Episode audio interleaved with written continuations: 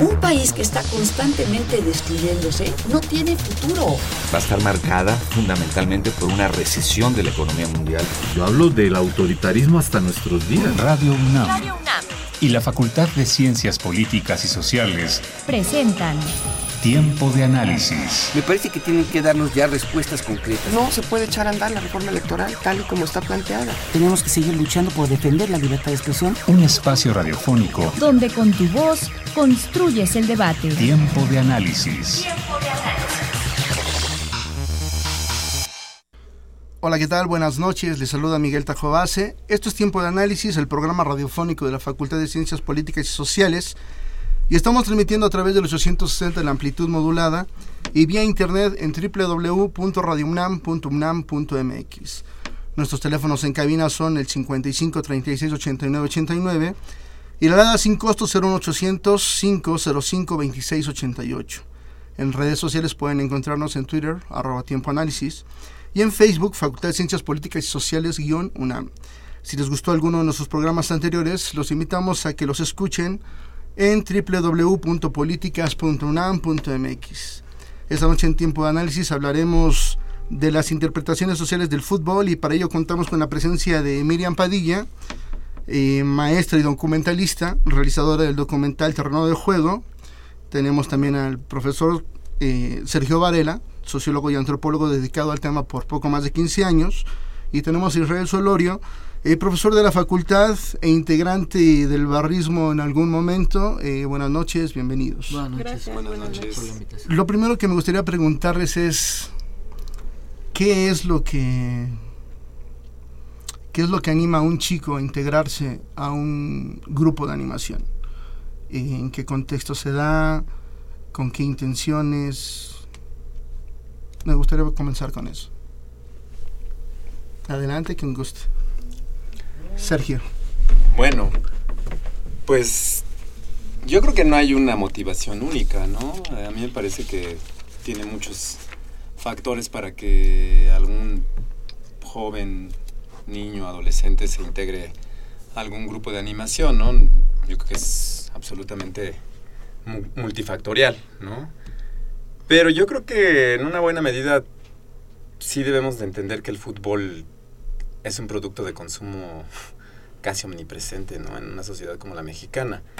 Y a mí me parece que ese es un elemento que, que tiene pues, sus repercusiones, ¿no? Es decir, si lo pensamos como cualquier otro producto, ¿no?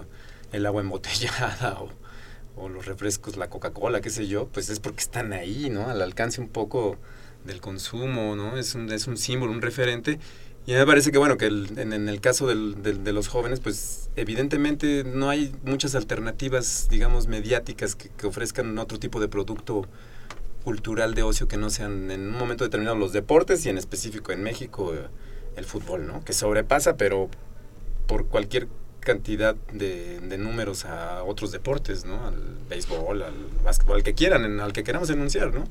Y en ese sentido me parece que pues ese sí es un elemento así, porque está, digamos, configurado por los medios de comunicación de tal manera que el producto fútbol se, se tenga ahí, en, la tele, en la radio, en la vida cotidiana de, las personas. Entonces a mí me parece no que necesariamente tenga que ser natural, porque precisamente es completamente antinatural que sea así. Es una construcción absolutamente social que así lo sea. Podría ser de otra manera, pero no lo es. La realidad es de que el fútbol es un producto muy poderoso ¿no? de, venta. Entonces en ese sentido yo creo que engancha en, en algún sentido, ¿no? Sí, bueno, yo estoy de acuerdo con algunos elementos Sergio, hay otros con los que no. Para empezar, quiero digo, quiero empezar diciendo que no solo el fútbol es el deporte más lindo del mundo, sino el fútbol mueve pasiones como nada en este planeta. O sea, el fútbol fue capaz de ser un motor de las revueltas en Egipto, eh, en Turquía, Besiktas, Galatasaray, eh, Fenerbahce se juntaron y esto no es casualidad, porque el fútbol no nada más es un producto de consumo. El fútbol sí es una construcción social, pero es una construcción que mueve a esta sociedad, no solo a la sociedad mexicana, sino a la sociedad a nivel global. En función de eso, eh, yo creo que hay que distinguir el fútbol que es de consumo y esta cultura que se le llama folk modern football, eh, against modern football. Y yo creo que precisamente el, el, barrismo, aunque el barrismo en México y en Argentina no tiene la carga ideológica que en Europa, pues sí es un reflejo de alguna forma del de, de estar contra este fútbol de consumo, porque precisamente lo que hace la gente es ir a, al estadio, alentar, no consumen cerveza, pero es decir, más allá de eso, no son los que están comiéndose a los consumidores, son los que están defendiendo en gran medida una tribuna popular, aunque sea por instinto, porque saben que es el terreno que necesitan para seguir manteniendo sus rituales. Yo creo que para entender ¿por qué un chico o una chica? Es decir, un gran problema del barrismo en el fútbol es el sexismo. Claro. Entonces vamos a hablar de chicos y chicas porque hay chicas que quieren estar ahí. ¿Por qué se integran? Porque el fútbol, al ser tan importante en esta sociedad, está presente en las microestructuras de esta sociedad, que son en las familias y en los barrios. Y lo que hemos visto aquí es que muchas veces el que es el líder de un barrio o el líder de la barra generalmente se convierte en un referente eh, en, su propio barrio, en el tejido comunitario, y a partir de ahí se va creando una, estructura. Entonces por eso entiendes por qué chicos y chicas, repito, de, de, un barrio, aunque no le gustaba el fútbol, de pronto se va acercando al barrismo. Y tiene que ver con este impacto social que tiene el fútbol en los tejidos comunitarios, en los tejidos sociales, en los tejidos de los barrios, que no, no es exclusivo de los barrios bajos, porque ha encontrado en los barrios bajos una expresión de buscar algo más allá de su cotidianidad. Con esto arrancaría y supongo que después seguiremos. Miriam. Bueno, pues yo coincido con ambos. Sin embargo, creo que el principal gusto del por qué los jóvenes eh, son atraídos por este tipo de espectáculos, ya sea como parte de, pues, de los jugadores que están en cancha, como parte del público, de las barras, surge en casa. O sea, creo que es el sentido de pertenencia, lo primerito que se plasma en las cabezas de los niños, que posteriormente crecen y se convierten en jóvenes que van a los estadios o que juegan el fútbol. Sentido de pertenencia familiar. Después llegas a la adolescencia y de pronto, si tu padre le iba a la Chivas, tú ya le vas a la América porque culturalmente y psicológicamente y por muchos factores, los hijos quieren hacer lo contrario de los padres. Puede ser que no te guste el fútbol, puede ser que sí te guste el fútbol, pero sigue el sentido de pertenencia estando ahí. Es un momento en el que buscas como tu identidad, eh, ser aceptado aquí o allá, y es cuando creo que también los jóvenes empiezan a encontrarse, buscándose, y de pronto encuentran miradas y se encuentran en un estadio, en una cancha, en una tribuna, alentando a un equipo me ha tocado de pronto estar ahí y es más, ni siquiera estás alentando al equipo, estás alentando a la propia barra. Ni siquiera se disfruta de pronto, de pronto eso, ¿no? Conozco personas que no les gusta el fútbol, pero les encanta la barra. Dicen, no, no me gusta, ni siquiera sé si ya metieron gol, pero es que el ambiente aquí es padrísimo, me siento como en casa, ¿no? Entonces sí son muchos los factores, pero yo creo que el principal sí sería el de pertenencia. Eh, Sergio, te pregunto, tienes poco más de 15 años investigando el tema. Por ejemplo, ¿qué es, qué es lo que ha cambiado en estos 15 años? Eh, específicamente has trabajado, bueno, tengo dos referentes, con la afición del América. ¿Qué es lo que ha cambiado en estos 15 años? Eh, ¿Hay una carga social? ¿Sigue siendo meramente alentar por alentar? Bueno, han cambiado muchísimas cosas porque el mundo ha cambiado muchísimo en los últimos 15 años, ¿no? No solamente el ámbito estrictamente de los aficionados al fútbol. Ha cambiado en, su conjunto la sociedad, las estructuras políticas, y lo queremos ver desde esa perspectiva, ¿no? Eh, vivimos en un mundo... Yo nunca he sido así como muy creyente de la idea de, de la palabra, por lo menos de globalizado, pero dejémoslo así, no, no nos metamos en esa discusión. Vivimos en un mundo en donde las interconexiones, en donde las finanzas, ¿no? El mundo del neoliberalismo, ¿no? Otro, otro concepto también controvertido, pero el mundo del neoliberalismo. ¿Y qué secuelas, qué, qué podemos ver de esto? Pues es un mundo en el que efectivamente de los últimos 15 años para acá, 20 años para acá, las condiciones de expectativa de vida, de discurso de futuro, de, formas de interacción social de la juventud ¿no? Pues han cambiado sensiblemente, ¿no? No, es lo mismo pensar el, el perreo ahora o todas las formas de, digamos, de gustos musicales con lo que se vivía hace 15, 20 años, ¿no? Ha cambiado efectivamente la forma en que interactuamos porque están el mundo del internet, ¿no? de las redes sociales, ha cambiado las subjetividades, la forma de interactuar de las personas. No sé exactamente cómo catalogar esa, ese cambio, si en, términos, no quisiera hacer ahí ningún juicio de, de, valor moral, si para bien o para mal, pero que de qué han cambiado, han cambiado, ¿no? Es decir, interactuamos de manera distinta. ¿no? En, en, ese sentido. Ha cambiado, pues obviamente también la manera en que, en que se acercan los mismos productos culturales, ¿no? Los mismos productos culturales ya no se venden de la misma manera, ¿no? Se venden a través de instancias que ya no, o sea, digamos, el peso de las grandes agencias intermediarias culturales como Televisa en México han perdido su peso específico, ¿no? O sea, no quiero decir que han desaparecido, ni mucho menos, no me atrevería, pero para nada decir algo así, pero la capacidad que tienen otras, digamos, formas como el, ¿no? el YouTube, no sé, hay otros intermediarios culturales que han permitido que los jóvenes eh, en algún momento dado tengan otras alternativas que no se tenían en generaciones previas, ¿no? No quiero ser, ni podría ser exhaustivo, en, sino solamente denunciar algunas de las ideas, digamos, que creo yo, de lo que han cambiado y que han permitido en alguna medida o en otra, pues sí, plantear subjetividades distintas en ámbitos específicos como el de las aficiones al fútbol, ¿no? Digamos que lo podríamos ver un poco después, pero digamos ese es así como el contexto que yo vería diferente en el mundo del 2016 al del 1998, 97, que es cuando inicia en algún momento determinado así el fenómeno de, de lo que se dio en llamar después el barrismo en, en México, ¿no? En el fútbol. Isra. Bueno, preferiría que fuera primero mi compañero, pero está bien. Yo creo que para para decirlo brevemente, el movimiento de barras, barrista como le llaman, ha dejado de ser un movimiento, tal cual. En el 98-99, cuando empezaron a surgir las barras, porque no contemos, vamos a hablar en, primera persona, cuando tú y yo empezamos a estar en un estadio como barras, no contemos al Ultratusa, porque fue algo gestado desde el propio Club Pachuca, no originado desde la afición. Rompimos con un modelo cultural. Es decir, era la locura de, alentar, de ir al estadio. Ni siquiera utilizamos el verbo alentar, de apoyar de otra, de otra manera. Eh, era ir contra las porras, no, no porque estuviéramos contra las... porque era ir por lo nuevo y contra lo viejo, ir contra la ola, ir contra ciertas formas de alentar y que fuimos rompiendo, o sea, fuimos generando un movimiento cultural. Yo creo que han cambiado fundamentalmente dos elementos. Por un lado, se ha dejado de hacer ese movimiento de ruptura porque se ha establecido.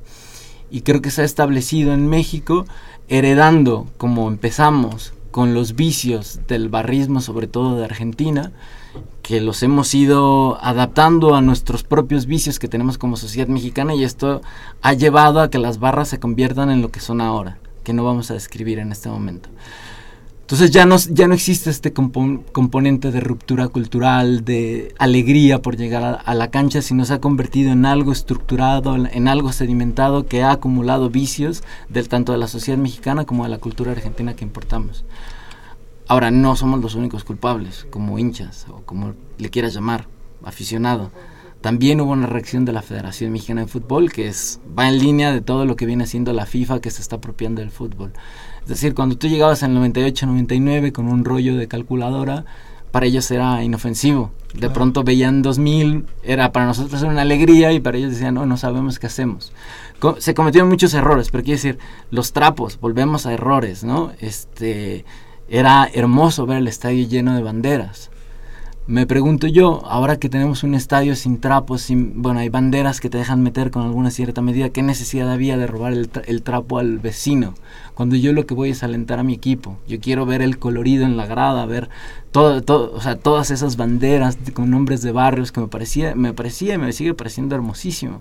Y me parece que es de lo que se ha perdido. Entonces, para decir que ha cambiado también una represión por parte de, de la federación y bueno, ya de la policía hablamos, que va de la mano de toda la represión de Mancera. Me sigue sorprendiendo la cantidad de, de, de, el operativo que montan para un partido cualquiera de la América para cuidar a la barra, cuando la seguridad en, en la, en, en la ciudad está cayendo a pedazos. Entonces yo me pregunto, ¿para qué está la policía? Por ahí lo dejo. Miriam. Bueno, yo creo que han cambiado muchísimas cosas. Ha cambiado el color de entrada en los estadios. Ya no hay el color que había. Eh, pero creo que también los cambios obedecen a todos los cambios sociales que se han vivido. O sea, no podemos hablar de los cambios en el barrismo sin ver hacia afuera, ¿no? No son algo externo, es como la enfermedad, o sea, extirpas el problema no es, eh, extirpar el síntoma no es atacar el problema de fondo.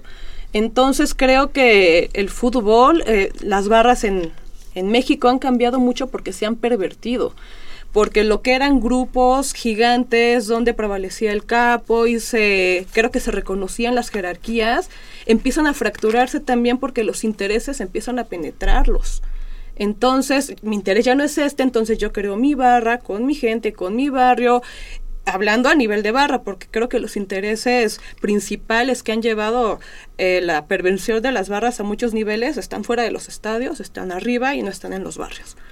Entonces yo creo que el principal problema sí obedece a la problemática social que se vive, a, las, a los cambios generacionales que también tienen que ver con la tecnología, eh, los nuevos jóvenes que ahora también considero que, que, están mucho más apáticos que antes, las lealtades también que se manejan ahora no son como antes.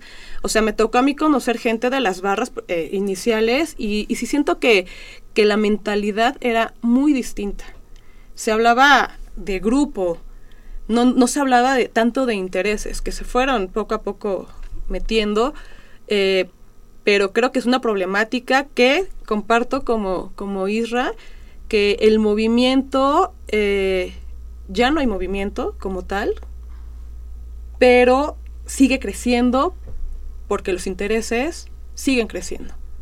Y el movimiento se va pagando, pero está creciendo de otra forma a veces. O sea, la enfermedad se está dejando eh, esparcir. ¿Ves? Ajá. Me gustaría comentar dos cosas. Por un lado, eh, concuerdo totalmente. Eh, pero hay que pensar que el fútbol no lleva el vicio a la sociedad, sino es un simplemente lo que se ve en las gradas es un uh -huh. reflejo de esa claro, sociedad. Claro, claro. Entonces, uh -huh. en ese sentido, eh, o sea, hay que entender que lo que se está reflejando en, en, las barras en México es parte de la realidad en los barrios, que son los que conforman esas barras. Uh -huh. Y ahí hay una responsabilidad en gran, mucha gran medida del gobierno, pero también de la federación. Porque estos intereses de, de los que estamos hablando son generados por los clubes. Claro. Y si los clubes atajaran de forma diferente el barrismo, tendríamos una respuesta diferente por parte de los hinchas o porristas, como el queramos llamar. Pero empoderar a los hinchas para que aborden de forma diferente la problemática que tenemos en la grada, también es empoderarlo en cuanto a la cuestión del fútbol, quién es propietario. Yo, yo siempre planteo es que al final el, el estadio de fútbol es el espacio público por excelencia, porque es donde se congregan pasiones, donde se congregan multitudes, es donde deberíamos de discutir de política. Pero como bien dice Sergio, quieren que vayamos a consumir prefieren que se generen algunos intereses a que ese, ese espacio sirva como espacio público para replantearnos no solo el fútbol, sino la sociedad.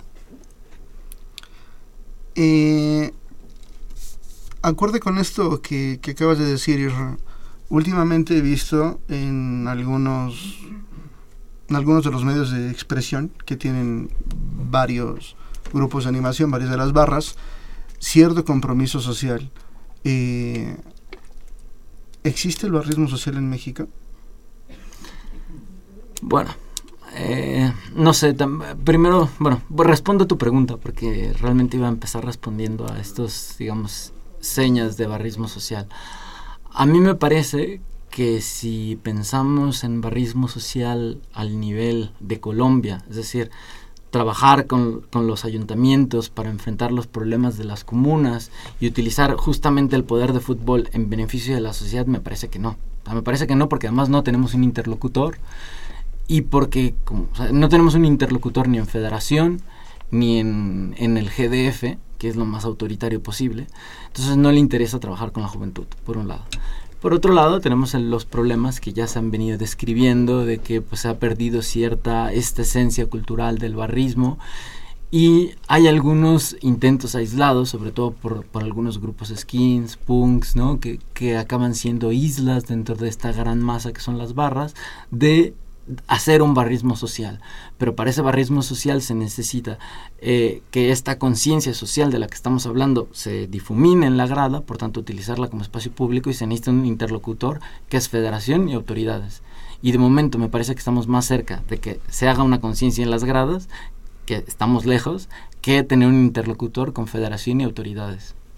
Sergio realmente no sé, en este tema no, no, no, no podría opinar así del todo si, si se, puede dar algo así en México o se haya dado.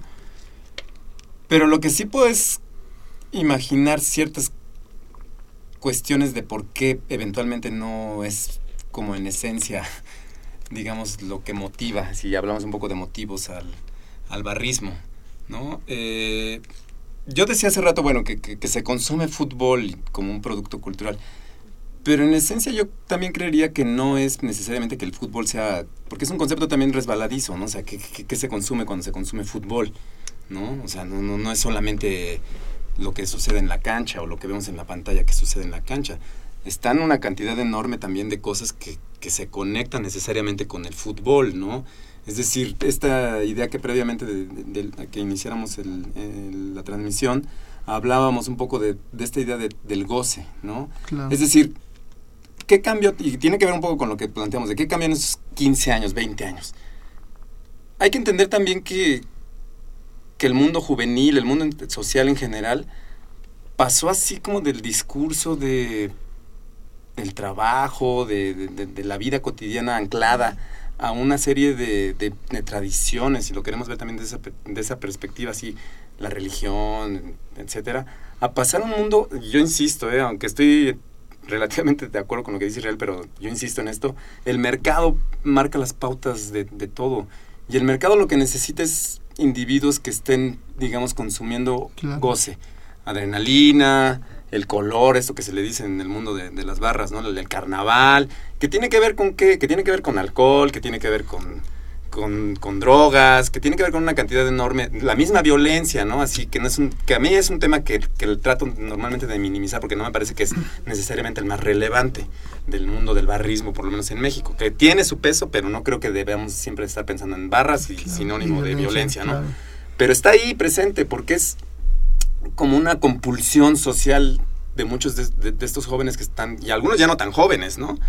Pero que están ahí en un circuito en donde todo tiene que ver con el mundo adrenalínico y de tenemos que gozar porque ya no hay futuro y para qué nos esperamos a tener una vida como la que tuvieron nuestros papás en un momento determinado en una oficina si ahorita podemos este, disfrutar el momento del partido, disfrutar el momento del, del aliento, del goce, así muy autocentrado, muy autorreferencial. Se consume eso también, se están realmente como autoconsumiendo ciertas, digamos, subjetivamente formalidades, ¿no? Entonces, en ese sentido queda fuera un poco todo el compromiso social, ¿no? ¿Cómo te comprometes si en realidad eres autorreferente en muchos sentidos? No quiero decir que sean necesariamente ajenos al mundo de lo social. Hay expresiones, pero no me parece que sea como la inercia por donde vaya el mundo del porque estoy de acuerdo también, no hay como, no, como que ya no hay ni movimiento barrista, ¿no? ¿Hacia dónde va? ¿Hacia dónde va esto? No creo que vaya hacia, el, hacia un movimiento de compromiso, si lo queremos ver así, social. Va hacia una movilización autorreferencial, ¿no? Autosubjetiva, de, de afianzamiento, ¿no? Muy de, del goce individual, del goce colectivo. Ese es así un poco lo que yo percibo, ¿no? en estos momentos. Perfecto. Vamos a hacer nuestra primera pausa y vamos a mandar a, una, nuestra primera cápsula. Volvemos. El 27 de mayo se cumplen 40 años del secuestro y desaparición de Raimundo Gleiser, cineasta revolucionario que dejó una de las obras más contundentes e influyentes del cine político latinoamericano. Entre sus películas se cuentan México, La Revolución Congelada y Los Traidores, pero en todas sus películas se destaca su calidad técnica, su sensibilidad artística y sobre todo su lúcida mirada político-social sobre las problemáticas de una dolorosa actualidad. La agenda de los homenajes al realizador comienzan el 27 de mayo, Bueno, ya estamos de vuelta. Fue rápido. Rapidísima la cápsula. Eh, China, tú ibas a comentar algo. Ah, bueno, respecto a lo que estábamos hablando, yo creo que hay intentos de movimientos sociales en las barras, pero solo eso. No trasciende y creo que ni siquiera trascenderá porque justamente no hay ese respaldo político eh, que se necesitaría para poder hacer de las barras un movimiento diferente, como bien dijo Israel sucede en Colombia, ¿no? Pero aquí en México todo se mueve por debajo del agua, todo se mueve en secreto. Entonces, partiendo desde ese, de, de ese principio, ¿de qué forma en algún momento va a poder el barrismo hacer este ser un movimiento social, ¿no? Entonces yo creo que no. Creo también, como dice Sergio, hay un montón de incongruencias por justamente el papel que está jugando el barrista en este juego de mercadotecnia, de yo como barrista, que soy antisistema, que pinche gobierno, etc, etc, etc. Al mismo tiempo porto mi playera con el logo de Banamex o con el logo de Bimbo. Entonces te das cuenta de todos los símbolos y signos que hay ahí volando que necesitamos leer para poder entender que sí es un movimiento lleno de contradicciones e incongruencias también, ¿no? Sí, pero vamos a retomar un poco lo que estábamos hablando en la pausa. Es decir, y, de hecho, tú lo comentaste, las incongruencias también vienen por parte del, del propio... Ante todo vienen del capital y del mercado. Claro. Eh, el primero de ellos es, que se utiliza a las barras o sea, para vender el partido de fútbol. No estamos contra las barras, no dices en todos tus noticieros que es el problema. Entonces, ¿por qué le estás utilizando para vender un producto? porque ellos quieren transformar esta pasión en un producto que se pueda vender. Y ahí hay otro tema de cómo tratan de influir en la forma en la que están las, las, las, barras que quieren que metan banderas para que parezca el juego este de PlayStation o no sé qué plataforma se utilice ahora, pero de esas que parecen ahí, estás cantando, pero después salen caminando todos tranquilos a su casa. Pero hay otra contradicción y te la voy a poner muy práctica. Es decir, eh, se dice que un detonante de la violencia no la causa es el alcohol. ¿Qué hace el Estadio Azteca recientemente ahora que estamos tan obsesionados con que el Mundial vaya a ser en México? Ya sabemos lo que pasa con el virus FIFA, que hay despojo, y ya estamos esperando lo, eh, lo que va a pasar en el barrio Santa Úrsula, todo, todo un, una transformación de ese barrio. No dejan a la gente tomar en el estacionamiento. ¿Por qué? Porque empezó a hacerse una convivencia en que la gente llegaba dos horas antes del partido, sí, a consumir pero a consumir a precio de lo que te puedes comprar tu cerveza en el Oxxo en vez de pagar tus 70, 80 pesos. Entonces, está bien que, que, pagues 80 pesos dentro del estadio porque es el patrocinador. ¿Por qué no quitamos la cerveza del estadio? Es un problema, por los intereses económicos. Pero está mal que lo hagas afuera en el estacionamiento porque alteras el orden público. Aquí, por, por eso digo, sí, hay, hay problemas de, de contradicciones dentro del movimiento, pero también se ve, y sobre todo, desde el mercado, desde el poder que controla el fútbol. Sorry. No, bueno, es que efectivamente, o sea, lo que dice Israel es fundamental. O sea, el mercado genera las coordenadas no solamente de organización de un, de un negocio, de un, de un fenómeno social como el fútbol, para no decirlo inmediatamente negocio, tira las pautas, o sea, crea el mapa, conceptual. Pero eso no quiere decir efectivamente que también que todos los que estamos involucrados de alguna u otra manera en el mundo del fútbol tengamos que recrear las pautas de las corporaciones y del negocio. O sea, siempre hay maneras de salirse por la tangente, de buscar otra alternativa, de estar en un lado, pero igual y no, no estar del todo metido en el consumo necesariamente. Y ahora, de que hay contradicciones, hay contradicciones, pero yo creo que son como inherentes hasta cierto punto, no solamente a la, cuestión de las barras, ¿no? O sea, lo vivimos en, la, en el día a día, ¿no? O sea, tenemos que ir al supermercado, o sea, aunque queramos no estar involucrados en el mundo del capitalismo, bueno, pues tienes que ir al Walmart o a lo que sea y ni modo, ¿no? Pues no te queda de otra, tienes que manejar dinero, etcétera. Entonces, en el mundo de las barras también pasa eso. Pero el punto es, efectivamente, cómo librarse del, del, del mandato así casi unidireccional y absolutista, ¿no? Así del mercado. ¿Cómo se le puede hacer? Yo creo que sí hay intentos este, de estos ejercicios de, ¿no? de, de, de barrismo social y de, interacción de otra manera, buscan precisamente, o sea, se ve, hay resistencias, hay, digamos, discursos y prácticas que se resisten a esto. Pero el punto es de que están tan, digamos así, subalternizadas, están tan minimizadas, tan reducidas, que realmente se pierden rápido, son efímeras, son parciales, no tienen la capacidad de fuego que tiene el sistema en su conjunto. O sea, es, es impresionante. Yo estuve en el Mundial 2010 en, y en Sudáfrica era así, el negocio, todo estaba controlado desde kilómetros, en un radio así, que la FIFA controle efectivamente como lo que quieren hacer en Santa Úrsula, y lo van a hacer, si lo quieren hacer, lo van a intentar, lo van a hacer si, si, si se hace un Mundial otra vez en México, ¿no? Y ese es así el objetivo, controlar, uniformar, homogenizar los consumos y generar una lógica que va en detrimento, pues sí, de la práctica cotidiana, de, de los grupos de, de, barrio, ¿no? Y, y, de las prácticas populares que realmente pues, son las que habría que rescatar, pero está tan subsumido y en un mundo en el que, como el mexicano, en donde los clubes son sociedades anónimas tan poderosas, a diferencia de la tra trayectoria así de sudamericana, de Brasil y de otras partes, o de, de Europa, que pues ellos controlan todo, en realidad no, no controlan todo, pero controlan en una buena medida lo esencial del negocio.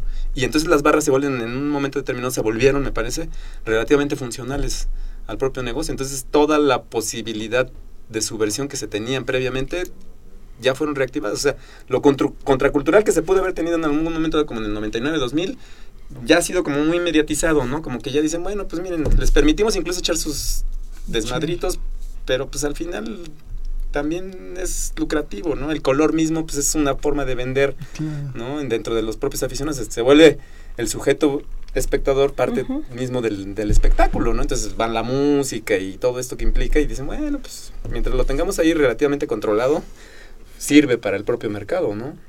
Sí, y entonces de pronto te encuentras con un problema de barras como el de ahorita y te pones a pensar, o sea, si las barras son un negocio, a alguien le interesa ese negocio. Y eso mm. me lo, lo platicamos en algún momento con Josécho. Entonces, la lectura ya hay que hacerlo un poco más arriba. O sea, las barras están cumpliendo su función. Hay un montón de intereses, FIFA, directivos, gobierno, etcétera. Pero si el problema no se ha resuelto y no se ha atendido de fondo es porque hay intereses, porque todo es ambivalencia aquí, como bien lo dijo Sergio. Te apoyo, pero también te reprimo, ¿no? Porque así funcionan los roles y creo que cada uno acepta su rol, ni siquiera hay un interés por atender los problemas. Nada más se le pone maquillaje a los problemas, no se atienden de fondo porque no conviene, porque una función más allá del mercado se está generando con el mantenimiento de las barras. Y hablo de las barras como un núcleo muy, muy céntrico muy profundo. No creo que todas las barras jueguen el mismo rol. O sea, la barra completa como grupo no creo que juegue el mismo rol. O sea, hay chicos que de pronto se acercan a la barra, les gusta y se van. Pero creo que el núcleo central de las barras son, es donde realmente se cocinan los problemas, donde se cocinan los intereses y donde se cocina todo. Y están los líderes, los capos, con los que se genera realmente eh, la parte de los negocios, que se tiene perfectamente estructurado. O sea, he platicado con algunos, o sea, sí va a haber operativo porque va a jugar América Pumas, entonces Secretaría de Gobernación sabe perfectamente, Seguridad Pública sabe perfectamente, se ponen de acuerdo entre todos para que el partido se lleve a cabo sin violencia, etcétera. Entonces, si hay una comunicación tan profunda, yo me pregunto, ¿por qué no puede haber una solución profunda? ¿Por qué solamente se atiende a la superficie? ¿Por qué? Porque seguramente obedece a intereses más grandes que el fútbol y que el mercado.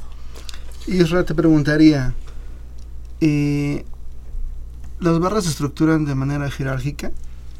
Eso es lo primero. Y lo segundo, ¿cómo romper un poco o cómo romper por completo con lo señalado eh, momentos antes por Sergio?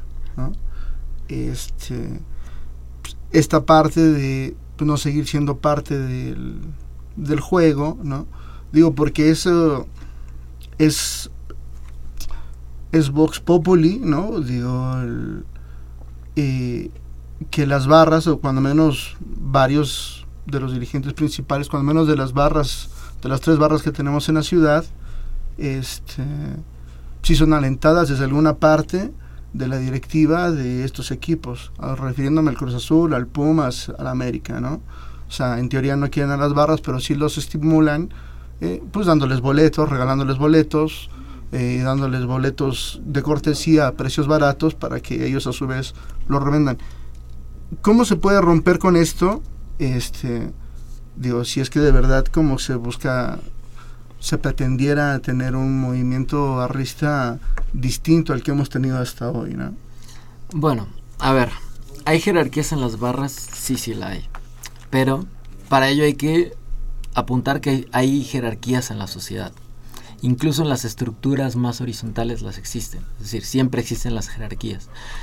Yo creo que el problema va parte cuando estas jerarquías van en función del negocio que genera la barra. Porque entonces ya es como una, una cadena de distribución de estos beneficios. A mí es donde me parece el problema. No, no, o sea, es decir, yo he estado eh, presente en hinchadas, incluso en San Pauli, que, es conocida por ser eh, antifascista, por ser punk, skin, y hay jerarquías. Es decir, se reconoce al que más o menos coordina, por llamarle de alguna forma, siempre va a haber jerarquías. El problema que yo encuentro es cuando esta jerarquía no busca eh, procurar la horizontalidad y una mayor apertura, sino se busca acaparar precisamente la, los beneficios de los que se están hablando. A mí me parece que el problema que tiene el bar, el hincha, el barra brava, como le queremos llamar, es en algún momento tener que tomar una decisión. Porque tú tienes que sacrificar. Es decir, entiendo que el fútbol es una gran pasión y que ir a apoyar con bombos, banderas, lo que sea que nos dejen meter las autoridades, es parte de esta pasión, parte de este ritual en algún momento tenemos que estar eh, decididos e incluso perder parte de este ritual por mantener el fútbol nuestro. Es decir, por tirar hacia el barrismo social y enfrentarse a las, autoridades, a los clubes. Por tanto, decir, estoy dispuesto a seguir yendo al estadio, a pesar de que tú no me dejes entrar bombos, pero te voy a confrontar y tú no me puedes prohibir ahí, porque entramos en un problema político.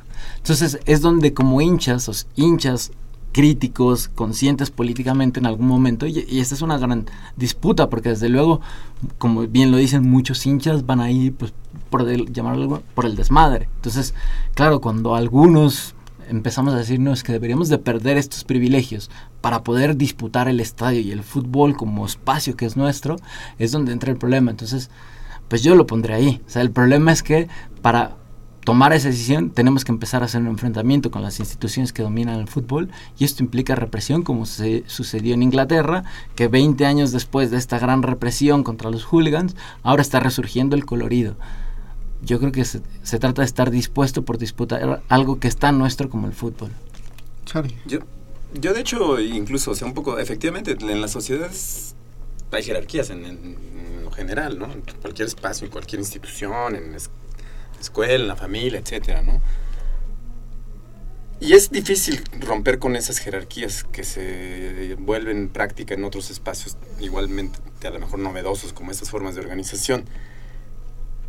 Pero es que es difícil romper porque, por ejemplo, si hay algo que caracteriza a las barras, no solamente en México, es su, por ejemplo, su gran desempeño varonil, ¿no?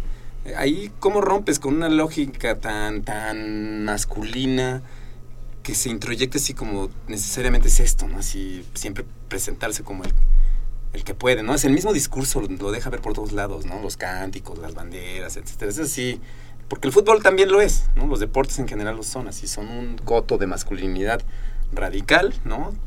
No digo que no haya otros espacios así, pero ahí están esos, ¿no? Y entonces hay disputas de poder, hay disputas por el negocio. Efectivamente, yo creo que, lo más perverso de todo esto es que después se vuelven disputas por el control del negocio. ¿No? Ahí es en donde tal vez se desvirtúa todavía más de lo que ya de por sí es difícil de romper con estas viejas estructuras así, ¿no? No me quiero poner así en el ámbito, pero sí son patriarcales, verticales, etcétera, y bueno, ya de por sí ya traes toda esa carga que se ve claramente reflejada en las barras de cualquier parte del mundo, en cualquier es difícil que las mujeres ingresen, siguen siendo así como pues, bastante, digamos, contados los... Yo de hecho no conozco así ningún grupo femenino que se autonombre como tal barrista, ¿no? Ni, ni creo que vaya a suceder en el corto plazo sería bueno, tal vez interesante. Ya como se está dando en, la cancha, igual y verlo también en las tribunas, pero lo veo difícil. O sea, sigue siendo un coto eminentemente varonil. Machista, Machista, ¿no? Misógino, homófobo, etcétera. Pero el punto es eso, o sea, cómo romper con eso que se viene mamando así culturalmente desde, pues no de esta generación, ¿no? O sea, esto viene de, de mucho atrás. Y entonces, ¿cómo pedirle también a estos grupos que ahora que, que, cambien la estructura de lo que ya viene de más, pues es difícil también, ¿no? O sea, porque tampoco le podemos pedir, digamos, que, que, de ahí surja tal vez un movimiento netamente contestatario porque pues es difícil, o sea, están pues, al igual que todos, o sea, lo digo también abiertamente porque eso se da en la academia, eso se da en el activismo, o sea, no solamente ahí. Y, y, reconocer eso pues a veces pesa, ¿no? Y es difícil cambiarlo. Y yo creo que ellos están también emboletados en, en, este tipo de, de, circunstancias que, que, no son atribuibles netamente a, a, ellos, ¿no? O sea, no, no, no los puedo culpar ni decir ellos son los, los que reproducen solamente el machismo en México, pues no.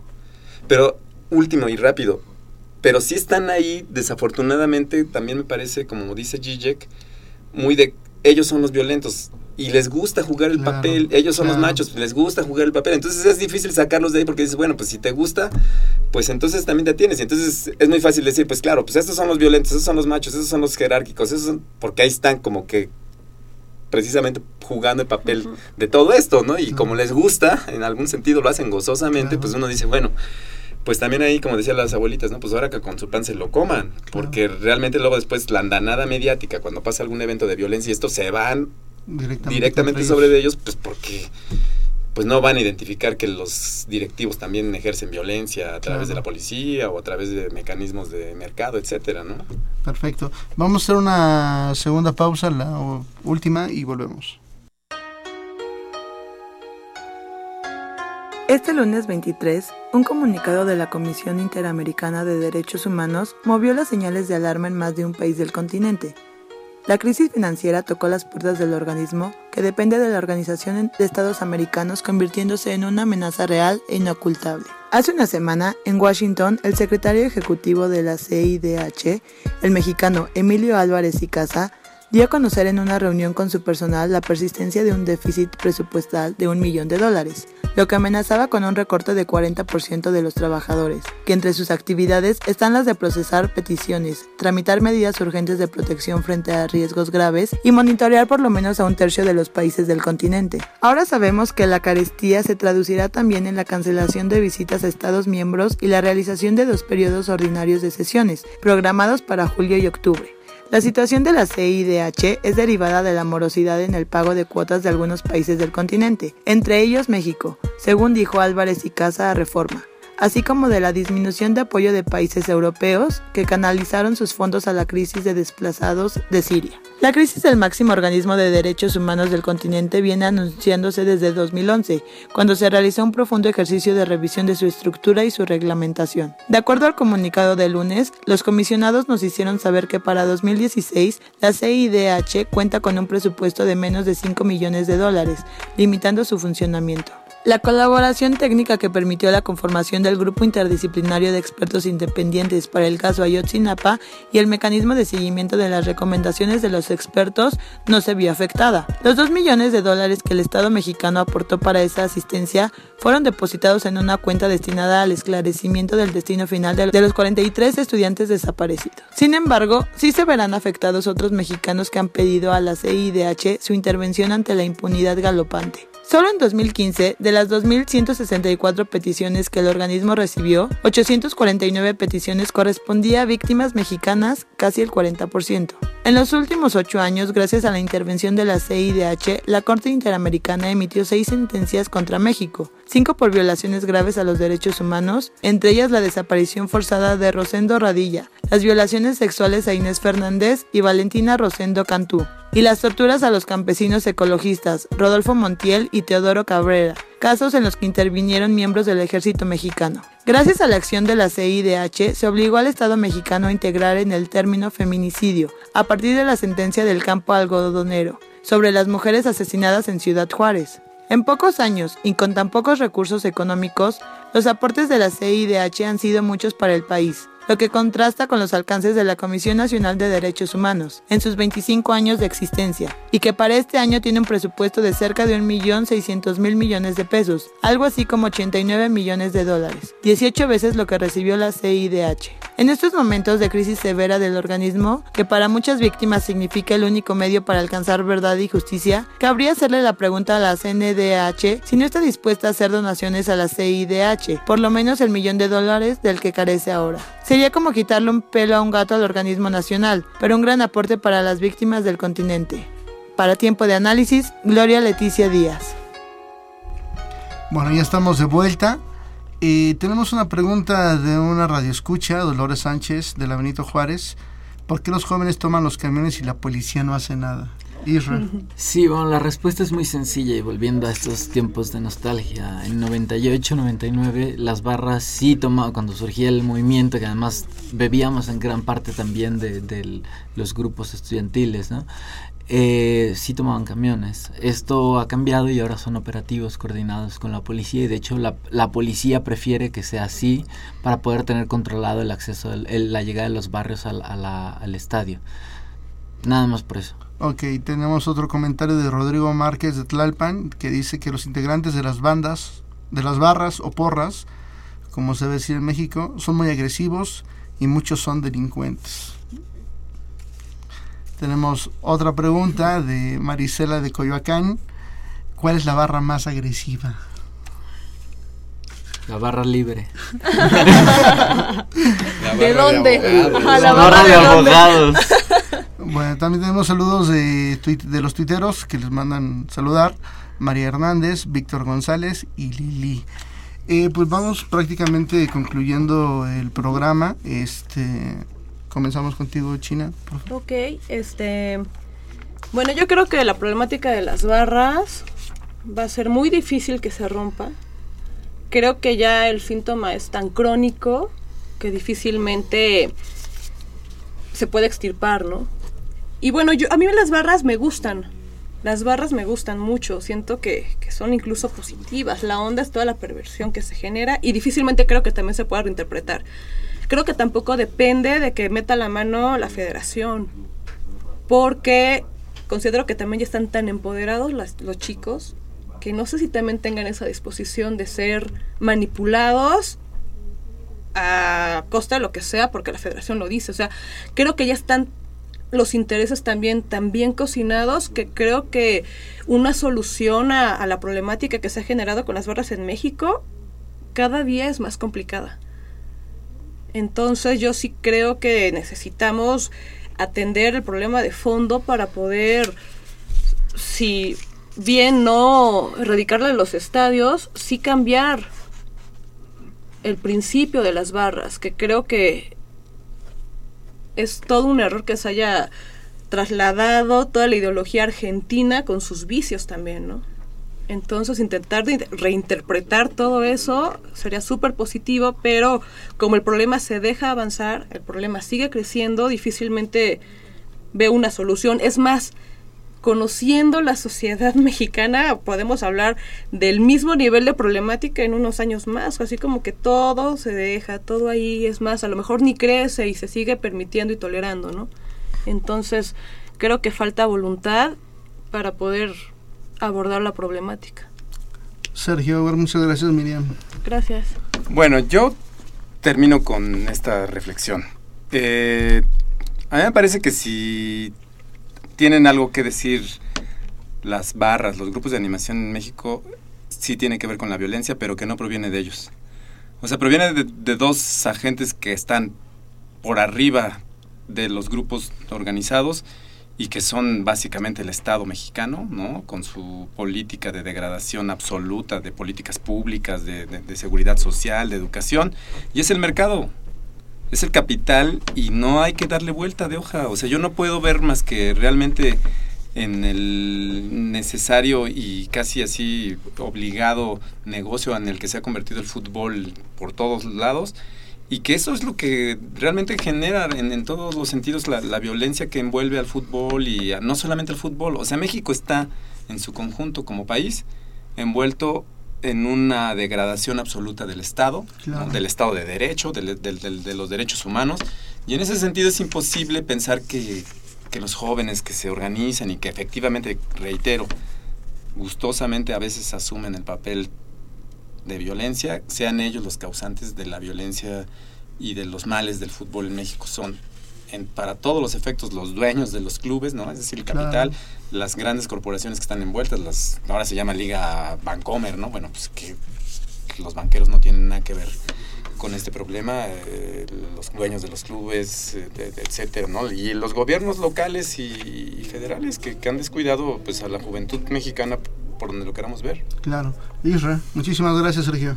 Sí, bueno, yo creo que en esta mesa existe un consenso en el sentido de decir que los problemas que emanan de la barra no se originan necesariamente o exclusivamente en la barra, sino que la barra, las barras porras, como le queramos llamar, han sido utilizadas también por un mercado, por quienes, los poderes que controlan el fútbol y que les benefician que las barras se comporten de esta manera.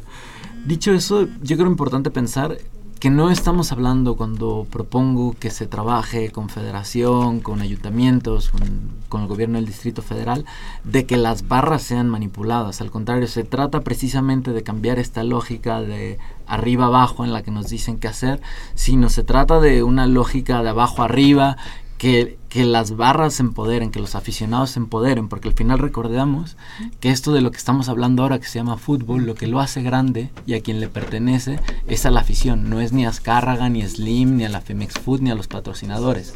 El fútbol le pertenece a los aficionados y es comportarnos como tal, es decir, cómo queremos, cómo imaginamos nosotros que sea organizado el fútbol. Y eso va mucho más allá de las barras. La barra es un problema secundario, viene desde las estructuras de propiedad, viene desde los patrocinios, el capital que es invertido, toda la mafia que está alrededor de la Femex Food y la FIFA, muchísimas cosas que yo creo que superan la barra y que para entender el problema de la barra hay que entender el problema del sistema en el que vivimos, sistema capitalista y que el problema del fútbol es simplemente una representación de esta lucha por la vida que tenemos en todos los aspectos. Claro, lo que pasa en los estadios es un reflejo de la sociedad. Ok. Tenemos un par de minutos más rápidamente. Nos, tenemos un comentario de Guillermo Sánchez Capozalco y tenemos una pregunta de José Pérez de Coyoacán. ¿Cuál es la diferencia entre las barras mexicanas, las argentinas, brasileñas o inglesas? Uy, pues son muchas, ¿no? Pues ya nada más de entrada a los idiomas, ya. de entrada a los contextos. Los contextos, claro. O sea, son muy distintos, ¿no? No, no podríamos pensar que el contexto argentino y el inglés sea, ¿no? Pues aquí los problemas de, la, de las barras y, lo que surge en las barras es un problema mexicano, por más que se quiera de repente decir que se argentinizó, pues tiene mucho de su mexicanidad, obviamente, ¿no? Y obviamente pues no, nos, no somos los mismos problemas del barrio X de la Ciudad de México, pues a, los de los barrios, este, o los lugares, no sé, los neighborhoods de, de Londres, no sé ni cómo se le diga, ¿no? Mira, y te voy a decir por qué no me gusta que se le llamen barras bravas a la, barra mexicana. Porque nosotros no tenemos... Eh, eh, las barras del fútbol mexicano no tienen el poder político que tienen en Argentina. En Argentina, si tú eres el líder de la barra brava de Boca, tú vas a tener mucho que decir en quién es el presidente de ese club. Y si tú tienes algo que decir en quién es el presidente de ese club, probablemente vas a tener algo que decir quién es el alcalde de Buenos Aires. Claro. Y si tú logras influir quién es el alcalde de Buenos Aires, vas a lograr influir en el presidente de Argentina. Ese poder político que tienen las barras bravas en Argentina no lo tenemos en México. Se juegan migajas. Este es el gran problema y por cual creo que para empezar a entender la diferencia entre las barras bravas entre México y, y Argentina hay que entender la estructura del fútbol y que aquí las barras no tienen el poder político que tienen allá.